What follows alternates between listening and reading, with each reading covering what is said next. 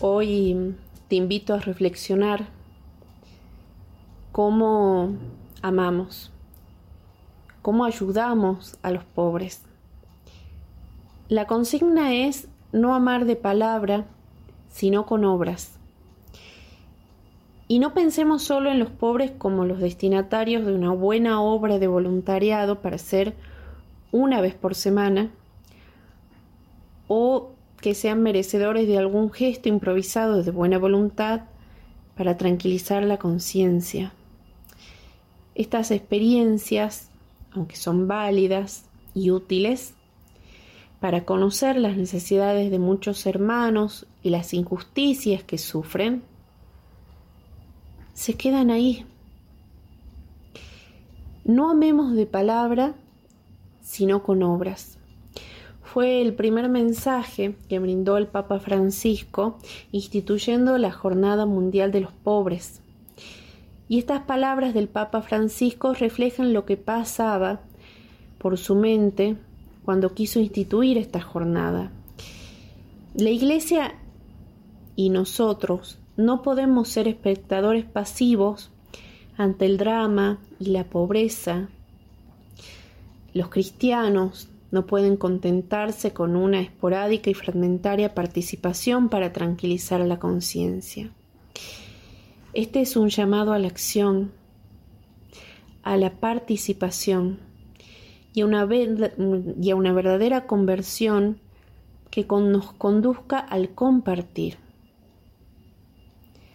Y lo cual se va a convertir en un estilo de vida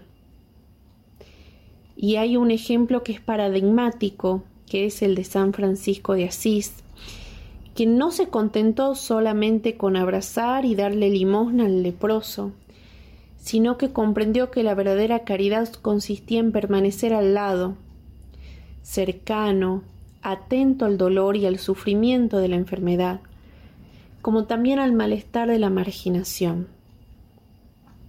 Esa cultura del encuentro se resuelve en el compartir, donde el otro deja de ser un extraño y ahora lo percibo y lo trato como si fuera mi hermano, que necesita de mí. Vamos caminando por la calle y estos rostros nos desafían todos los días, rostros marcados por el dolor, la marginación, la violencia, el encarcelamiento, la guerra, la privación de la libertad y de la dignidad, la ignorancia, el analfabetismo, la emergencia sanitaria, la falta de trabajo, el tráfico de personas, la esclavitud, el exilio, la miseria, la migración forzada. La pobreza tiene el rostro de hombres de mujeres y niños explotados por viles intereses, pisoteados. Es una lista inacabable y cruel y consideramos a la pobreza fruto de la injusticia social, de la miseria moral, la codicia de unos pocos y la indiferencia generalizada. Hoy en día, desafortunadamente, mientras emerge cada vez más la riqueza descarada, que se acumula en las manos de unos pocos privilegiados, pero ante este escenario no podemos permanecer inactivos ni tampoco resignados.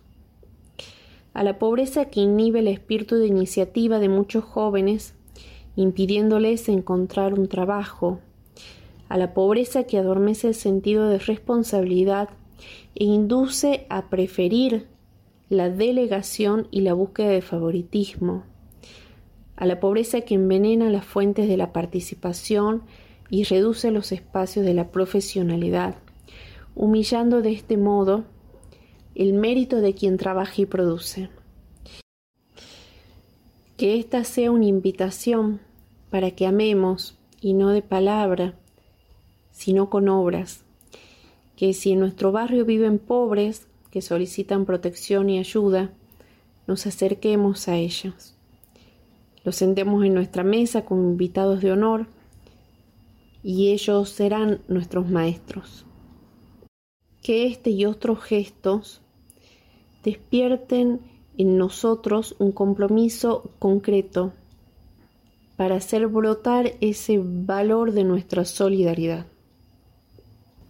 que nos permita expresar de la mejor manera la atención, la cercanía y el compartir con los pobres.